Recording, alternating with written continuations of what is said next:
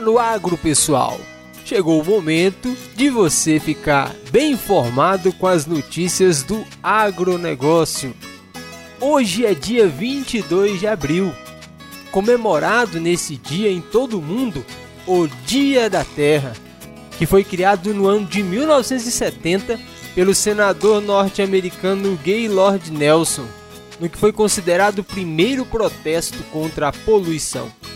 A data passou a ser celebrada em nível internacional a partir do ano de 1990, conhecido como o Dia da Terra. Hoje também completa-se 521 anos do descobrimento do Brasil. No Dia da Terra, as ações devem ser em função da sustentabilidade e proteção do nosso planeta. As iniciativas nesse sentido são sempre muito bem-vindas. E olha só, a PepsiCo anunciou globalmente nessa semana metas para impulsionar o que chama de agricultura regenerativa até o ano de 2030. Até lá, a empresa pretende obter 100% de suas matérias-primas, como batata e coco, de sistemas produtivos sustentáveis, ampliando para 2,83 milhões de hectares, ou 7 milhões de acres, a área de lavoura com práticas de agricultura regenerativa no mundo, o equivalente à totalidade das lavouras de onde saem os produtos agrícolas utilizados pela gigante de alimentos e bebidas, conforme informações publicadas pelo site Broadcast Agro. Com as medidas, a PepsiCo espera reduzir em ao menos 3 milhões de toneladas suas emissões de gases do efeito estufa até o fim da década também deve envolver mais de 250 mil pessoas de sua cadeia de abastecimento, em especial comunidades agrícolas mais vulneráveis, pequenos agricultores e mulheres. O Programa de Agricultura Sustentável, SFP, do qual fazem parte as metas, está sendo implementado em 38 países. Para atingir as metas, a PepsiCo prevê recorrer a práticas que contribuam para restaurar e aumentar a resiliência dos ecossistemas em que as plantações estão inseridas, como ações para melhorar a saúde dos solos e de bacias hidrográficas e também para ampliar a captura de gases de efeito estufa, como carbono, e reduzir emissões. Para tanto, deve continuar investindo em tecnologias em áreas diversas como logística, sementes, armazenamento, monitoramento de lavouras por satélite e drones e estações meteorológicas para acompanhamento climático e manejo de irrigação. Uso seguro de agroquímicos, respeito aos princípios dos direitos humanos, cumprimento à legislação e eficiência são outros pilares da iniciativa.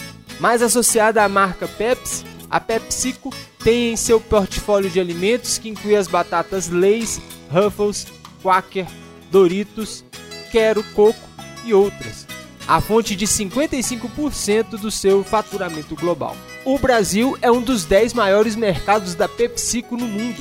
Daqui, a empresa compra atualmente 273 mil toneladas de produtos agrícolas por ano, fornecidas por 110 produtores. Pouco menos da metade, 122 mil toneladas, são de batata, adquiridas de 30 agricultores que cultivam 4,250 mil hectares em seis estados, como Minas Gerais, São Paulo, Goiás, Paraná, Santa Catarina e Rio Grande do Sul. O volume equivale a 35% do total de batatas produzidas para chips no mercado. A PepsiCo começou a estruturar o Programa de Agricultura Sustentável em 2013. No Brasil, iniciou sua implementação em 2015. No caso da produção brasileira de batatas, 100% vem de plantações consideradas sustentáveis, meta atingida no fim de 2019, segundo a empresa. Entre as práticas adotadas estão a utilização de plantas forrageiras, rotação de culturas e manutenção de cobertura vegetal sobre o solo durante a entre-safra.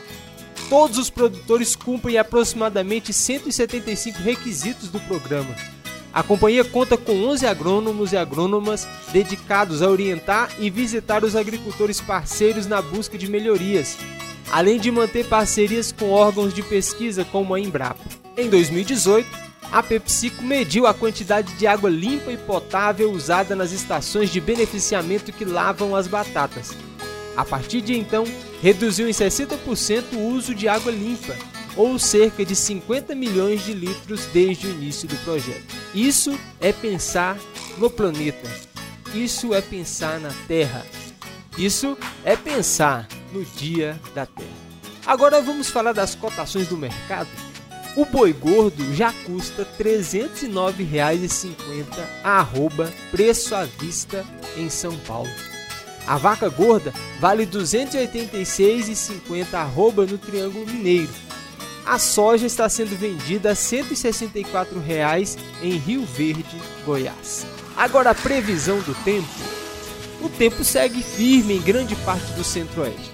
As pancadas isoladas se concentram mais entre o norte de Mato Grosso não há expectativa para grandes acumulados. As outras áreas da região seguem com tempo firme e alerta, inclusive para baixa umidade do ar nas horas mais quentes do dia, principalmente em Mato Grosso do Sul. Os valores podem ficar abaixo dos 30%, o que aumenta o risco para queimadas.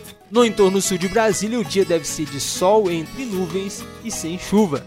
A temperatura mínima fica em 17 e a máxima nos 28 graus a umidade relativa do ar fica entre 30% e 70%. Obrigado por sua companhia, atento aos informativos do agro. Porque você já sabe, se está no agro, está no Destaca Agro.